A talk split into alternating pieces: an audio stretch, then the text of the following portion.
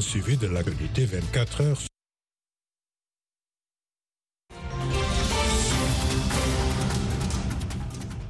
Le Monde aujourd'hui, VOA Afrique, édition du lundi 6 mars 2023.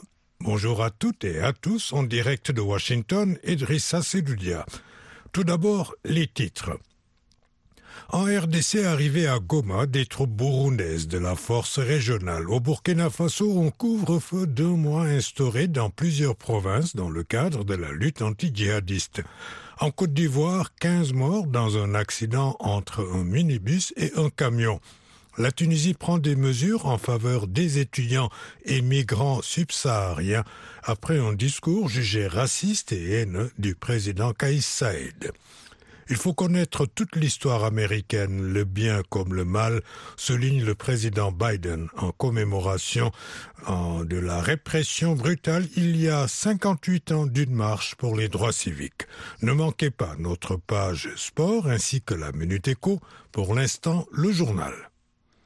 Ces militaires sont déployés dans le cadre d'une force régionale mise en place par les pays de l'EAC East African Community pour tenter d'endiguer l'avancée de la rébellion du M23 et d'émettre la centaine de groupes armés qui sévit dans la partie orientale du pays. L'effectif burundais devant être déployé au nord Kivu est censé atteindre une centaine d'hommes qui est en train de venir par route dans la journée, a déclaré le général congolais Emmanuel Kaputa Kasenga, commandant adjoint de la force est-africaine. À l'aéroport, le général Kaputa a rappelé à la petite troupe qu'elle sera déployée dans Sake, Kiloli et Kishanga pour participer au retrait sans condition des rebelles du M23. Kishanga et Kilorigwe sont sous le contrôle du M23 depuis fin janvier. Les troupes burundaises ajoutent à un contingent de l'armée kenyane d'environ un millier d'hommes déployés dans et autour de Goma depuis novembre 2022. Des troupes sud-soudanaises et ougandaises sont encore attendues sur le sol congolais pour compléter le dispositif militaire décidé par l'UAC. Rosine Mounezero qui nous parlait de la force est-africaine qui se renforce en RDC, particulièrement de l'arrivée d'une trentaine de militaires burundais qui ont atterri donc dimanche à Goma dans le cadre du déploiement d'une force régionale qui vise à mettre fin aux violences. Au Niger, la police a indiqué dimanche que des hommes lourdement armés ont attaqué et incendié samedi un poste frontière entre le Niger et le Burkina Faso à Makalundi, blessant par balle un civil. Les locaux du commissariat spécial et deux véhicules ont été calcinés selon un communiqué. Les assaillants non encore identifiés étaient à bord d'un véhicule et au guidon d'une trentaine de motos, dit la police. Au Burkina Faso, un couvre-feu a été instauré dans toute la région du Nord et dans deux autres provinces afin de lutter contre les djihadistes. Ces zones font souvent l'objet d'attaques. Le point avec Abdulrahman Dia. Le secrétaire général du gouvernorat de la région du Nord, Kouilga Albert Zongo, indique que dans le cadre de la lutte contre le terrorisme, un couvre-feu allant de 22h à 5h du matin est instauré sur toute l'étendue du territoire régional jusqu'au 31 mars.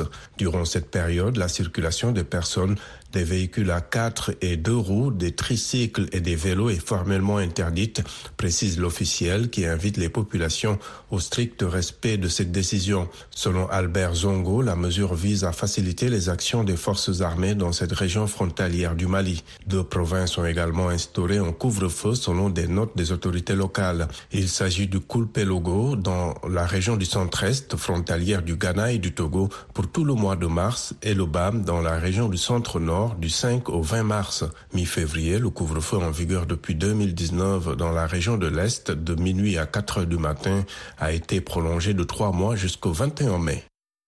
En Côte d'Ivoire, le ministre des Transports, Amadou Kone, a annoncé dimanche que 15 personnes sont mortes samedi dans un accident entre un minibus et un camion de transport de marchandises en état de stationnement dans le centre du pays.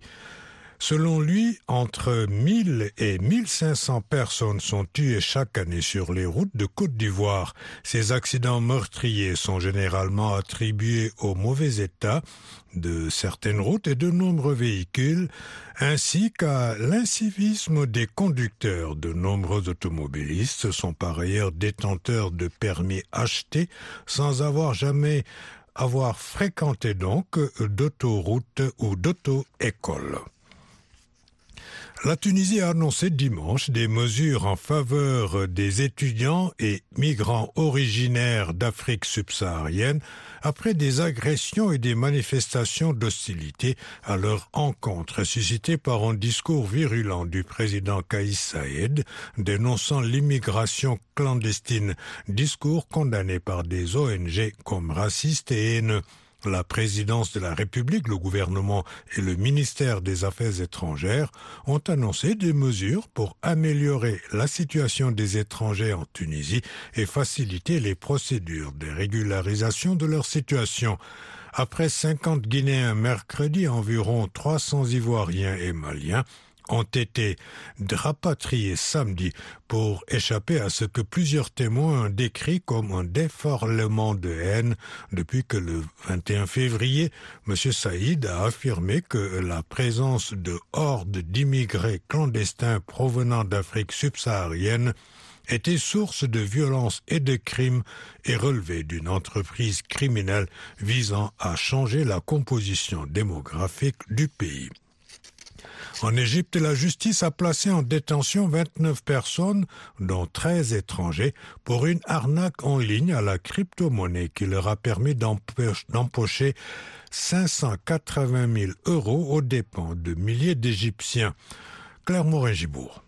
Selon un communiqué publié par le parquet, la plateforme en ligne Ogpool promettait à ses clients des gains financiers après les avoir attirés par des moyens frauduleux. Il vendait aux gens un outil informatique avec la promesse qu'en misant 4000 livres égyptiennes, tu gagnais 30 000 livres. Et pour 100 000, tu gagnais 1 million, a assuré Amr Adib, le présentateur d'un des talk-shows les plus regardés du pays. Lancé en août, Ogpool a bien payé ses clients jusqu'en février avant de brusquement cesser ses activités et surtout de disparaître avec l'argent, précise de son côté le quotidien d'État à la rame qui qualifie ce système de pyramide de Ponzi. Selon le ministère de l'Intérieur, les suspects, 16 Égyptiens et 13 étrangers ressortissants d'un même pays non identifié, ont été arrêtés en possession de 95 téléphones portables, 3367 cartes SIM et 41 cartes bancaires étrangères, affirmant que le réseau tentait de lancer une nouvelle plateforme, cette fois appelée Riot. Réaction après l'accord trouvé à l'ONU sur le premier traité international de protection de la haute mer, le commissaire européen à l'environnement Virginijus Syndicovius s'est salué un moment historique pour nos océans, se disant très fier de ce résultat. De nouveau Clermont-Régibourg. Nous franchissons une étape cruciale pour préserver la vie marine et la biodiversité qui sont essentielles pour nous et pour les générations à venir, a indiqué le responsable européen. Ce jour marque l'aboutissement de plus d'une décennie de travaux préparatoires et de négociations internationales dans lesquelles l'UE a joué un rôle clé, a-t-il souligné. C'est aussi un atout majeur pour mettre en œuvre l'objectif fixé lors de la COP 15, à savoir protéger 30% des océans, a ajouté le commissaire européen chargé des océans et de la pêche. Les États membres de l'ONU se sont mis d'accord samedi sur un texte destiné à contrecarrer les menaces qui pèsent sur des écosystèmes vitaux pour l'humanité.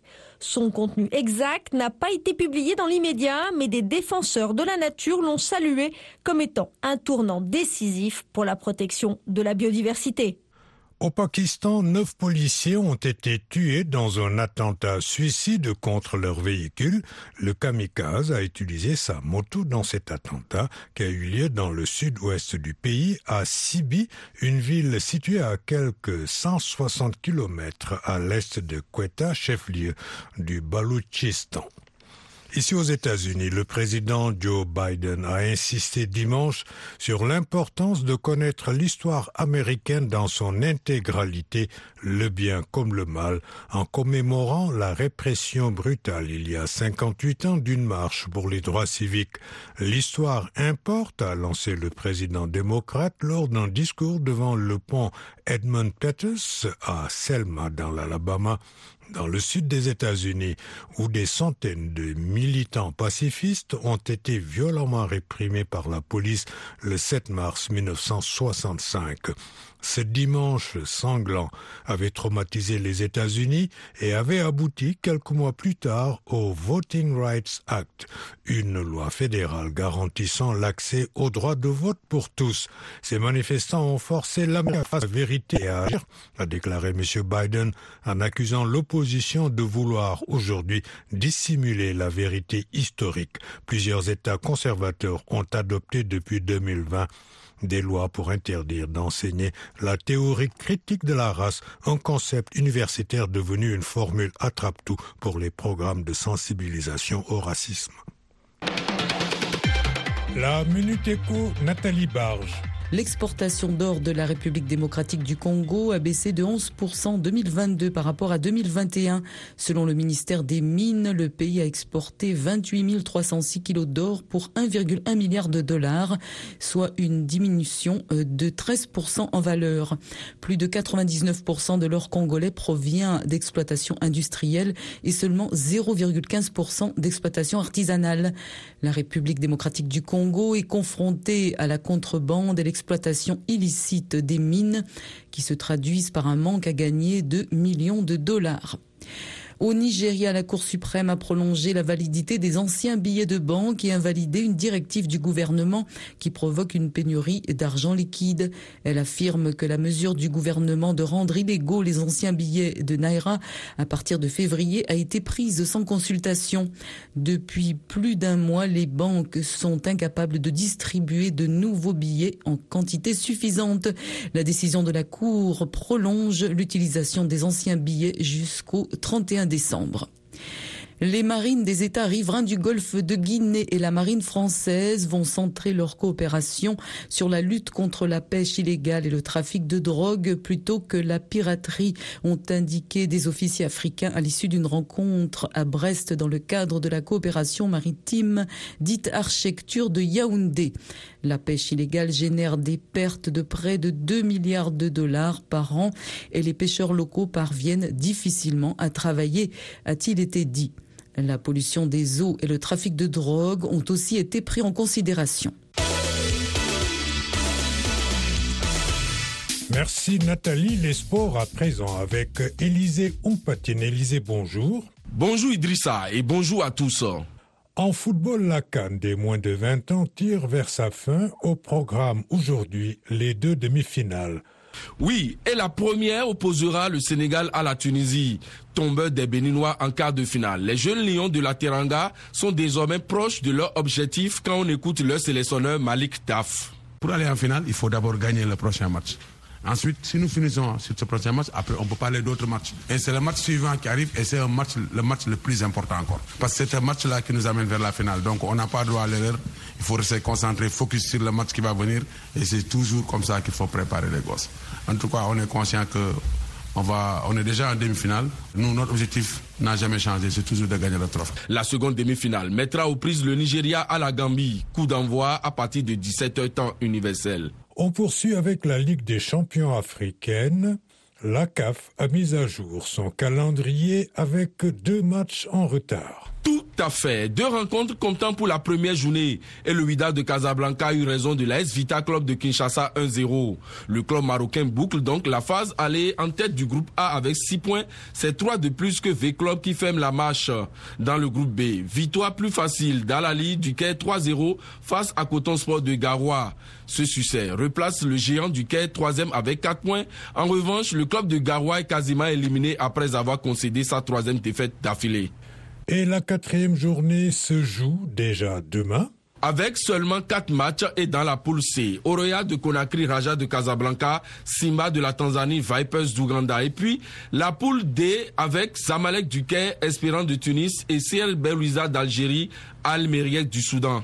On termine avec le foot féminin pour dire que c'est le Ghana qui va accueillir la troisième édition de la Coupe UFOAB Exactement, et ce sera du 20 mai au 2 juin prochain avec la participation des sept pays de cette zone, à savoir le Ghana, pays hôte, le Bénin, le Burkina Faso, la Côte d'Ivoire, le Niger, le Nigeria et le Togo. Merci Élisée.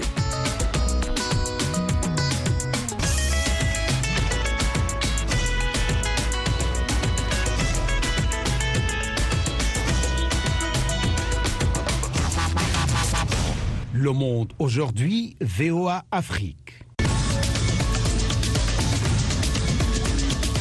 De nouveau avec vous, Idrissa Sedoudia, nous passons maintenant à nos dossiers du jour. En RDC, la mesure de fermeture des routes qui relient la ville de Goma aux entités sous occupation des rebelles du M23 reste en vigueur après quelques heures de sa levée par le gouverneur militaire du Nord Kivu.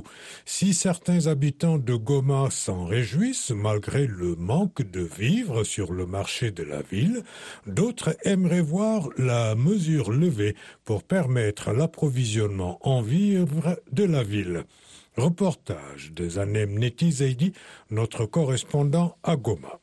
Mercredi dans la journée, le gouverneur militaire du Nord Kivu avait dans une communication autorisé la reprise de la circulation des biens et des marchandises sur tous les axes routiers reliant Goma au territoire de Rutshuru et Massissi sous l'emprise du M23. Bien qu'ayant du mal à s'approvisionner, Susanna Kasea, vendeuse de légumes, estime la priorité, c'est de reprendre le contrôle des territoires perdus. Il y a les taxes qu'on doit encore payer pour les opérateurs économiques. Quitter Rutshuru jusqu'à arriver à Goma, les M23 occupent des Rutshuru jusqu'à Kibumba. Là-bas, il y a M23 qu'on doit payer. Alors, de Kibumba jusqu'à Goma, il y a aussi d'autres taxes qu'on doit payer du côté du gouvernement. Moi, je pense que cette mesure-là n'était pas bonne, que le gouvernement en finit d'abord avec les M23 et le reste viendra après. Selon Gloire Pandassi, membre du bureau de l'association des dépositaires et vendeurs de vivres en ville de Goma, non seulement l'ouverture des routes pourrait permettre aux rebelles de générer les revenus pour financer leur guerre, mais cela leur faciliterait l'infiltration dans la ville de Goma. Comme on dit que l'ennemi n'a pas de couleur, nous ne sommes pas d'accord avec cette mesure prise par les gouverneurs car ils peuvent profiter de piller les biens de notre compatriotes. Ils peuvent aussi,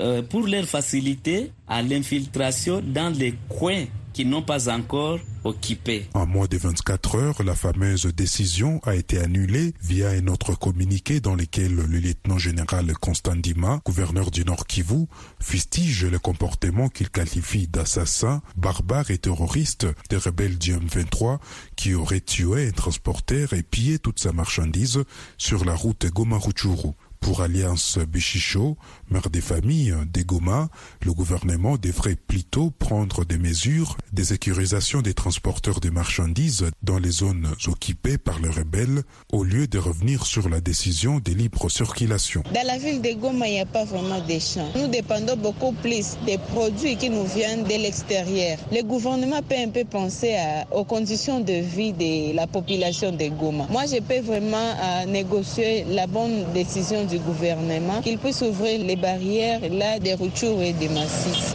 instituer des mesures sécuritaires pour ces transporteurs. L'autorité provinciale explique sa décision de maintenir la fermeture des routes par la nécessité de protéger les populations des Goma contre le M23.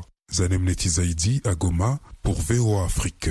Retrouvez-nous sur VOA Afrique 24 h sur 24 à Goma en RDC sur 96.2 FM. Au Cameroun, les dissensions au sein du SDF, le Social Democratic Front, principal parti d'opposition, sont désormais portées devant les instances judiciaires. Un collectif de cadres et militants exclus de cette formation politique il y a quelques jours a porté plainte contre le président du SDF, Ni John Frundi. Ceux-ci dénoncent l'illégalité des décisions les excluant temporairement ou définitivement du parti. De Yaoundé, notre correspondant Emmanuel Jules Tap. Les premières audiences se sont tenues jeudi, respectivement au tribunal de grande première instance de Yaoundé, en l'absence de Nidion Frondi, le président du SDF. Les affaires ont été renvoyées au 23 mars prochain et en référé. Emmanuel Tonga a occupé avant son exclusion du SDF les fonctions de président pour la région du centre dont Yaoundé est le chef-lieu. Les exclusions, tout a été fait illégalement. On veut juste que la, justice se prononce sur la légalité statutaire de notre parti qui appartient à tout le monde. Parmi les 34 personnes exclues du SDF, l'on compte une sénatrice et un député dont les mandats courent, cinq présidents régionaux, mais aussi d'anciens parlementaires, conseillers municipaux ou encore des maires.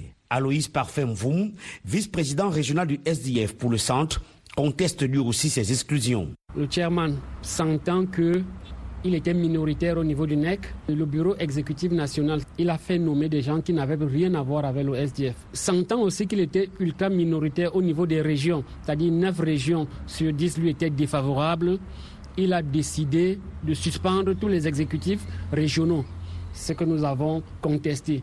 Maintenant, il y a euh, le fait qu'il vient d'exclure 34 acteurs politiques des grands cadres du parti. C'est du jamais vu dans un parti euh, nous pensons qu'il allait un peu loin. C'est pour cela que nous avons saisi les tribunaux. Les responsables du SDF restés fidèles à la hiérarchie du parti historique soutiennent que les décisions du comité exécutif national visent à ramener la discipline et l'ordre.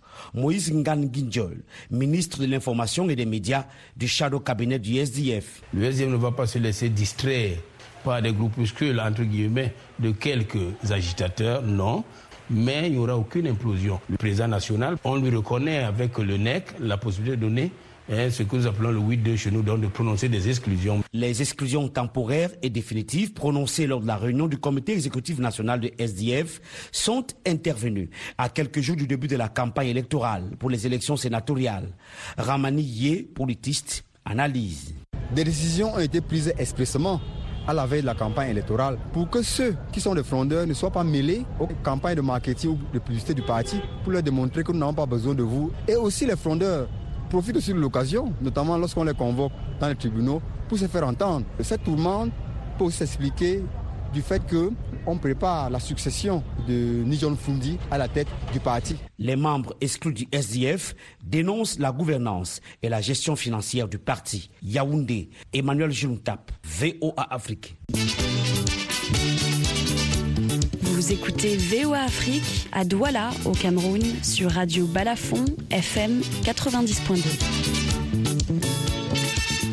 En Côte d'Ivoire, des centres de transit et de réinsertion socio-professionnels ont été mis en place pour aider à la prise en charge des enfants et adolescents dans la rue et en difficulté avec la société. Ils ont été créés dans le cadre de l'application de la stratégie nationale de protection de l'enfant visite guidée dans l'un de ces centres qui donne de nouveaux espoirs aux enfants en question. C'est un reportage de Delphine Boïse, notre correspondante à Abidjan. Des enfants de la rue, des enfants vulnérables et déscolarisés, autrefois livrés à eux-mêmes, sont aujourd'hui pris en charge par le centre Amigo Doumé à Abidjan. Que fait ce centre et qu'est-ce qu'il propose à ses enfants? Sylvestre Bini est le directeur adjoint du centre Amigo Doumé dans la commune de Yopougon. Notre centre accueille des jeunes dont l'âge varie entre 13 et 18 ans nous les formons dans des métiers tels que l'agriculture, l'élevage, la menuiserie et la ferronnerie. Et aussi, nous les dispensons des cours au niveau de l'alphabétisation. Et le centre est situé dans la commune de Yopougon, dans le village Niagon-Lokoa. Une visite de ce centre qui s'étend sur une superficie de plusieurs hectares nous a permis de voir des cultures hors sol pratiquées, des sites pour l'élevage et la ferronnerie. Nous nous dirigeons vers les enfants en plein travaux. Écoutons Amidou Sangaré, 14 ans, qui a choisi la ferronnerie. Il me promenait, il partait pas à l'école. Ça m'a pas dit qu'il y a un centre ici qu'il veut me mettre dedans. Ça, il suis venu il s'est soudé, il s'est coupé, il s'est fait tout.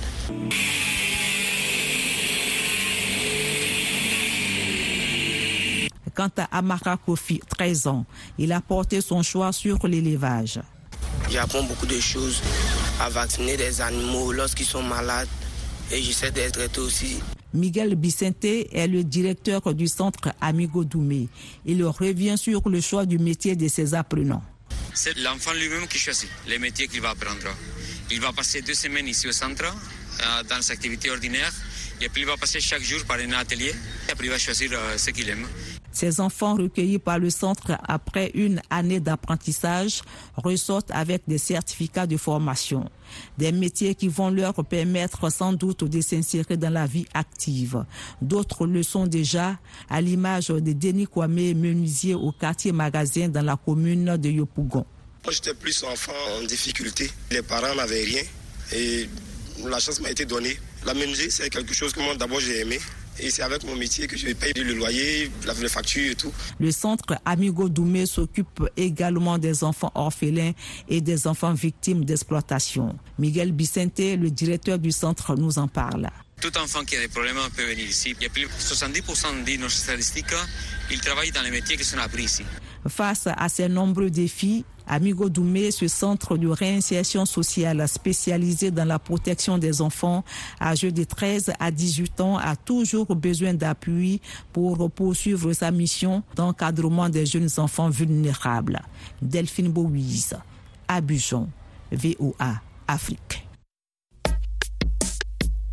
Restez branchés sur VOA Afrique à Abidjan sur 99.0 FM en Côte d'Ivoire. La 28e édition du Festival panafricain du cinéma et de la télévision de Ouagadougou a refermé ses portes pendant le week-end dans la capitale burkinabé en présence du président de la transition, le capitaine Ibrahim Traoré. Le trophée le plus convoité, l'étalon d'or de Yenenga dans la catégorie fiction long métrage, est revenu au Tunisien Youssef Chebi avec son film Ashkal. Retour sur la cérémonie de clôture de ce FESPACO édition 2023 avec nos envoyés spéciaux à Ouagadougou, Yakuba Ouedraogo et Thierry Kaoré. Le représentant de Youssef Chebi, grand vainqueur de l'étalon d'or de Yenega, reçoit son trophée des mains du président de la transition, le capitaine Ibrahim Traoré. Son film Ashkal, dans la catégorie fiction long métrage, vient ainsi couronner des efforts déployés dans le monde du cinéma tunisien. Seni Marbi, représentant du vainqueur de l'étalon d'or de Yenega. Je pense que au-delà du film qui, qui, est un chef-d'œuvre euh, de l'image et de, l'histoire, je pense que c'est aussi un couronnement pour le cinéma tunisien. Qui, euh, qui, qui, qui, voit une nouvelle génération euh, vraiment euh, exceller dans l'art cinématographique. Ashkal retrace la révolution tunisienne et ses désillusions. C'est un mélange de métaphores, de passion, mais aussi d'espoir et de désespoir. C'est une nouveauté dans le genre cinématographique sur le continent.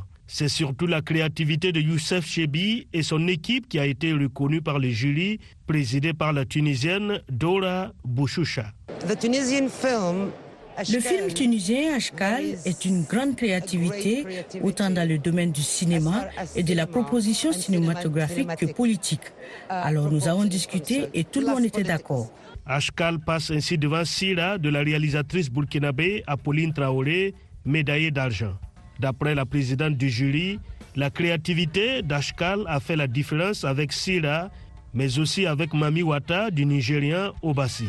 Dora Bouchoucha, présidente du jury fiction long métrage. Le plus important pour moi et les autres membres du jury, c'est la créativité. Sira a la dimension politique, l'engagement et l'audace du cinéma. Mami Wata a une esthétique fantastique.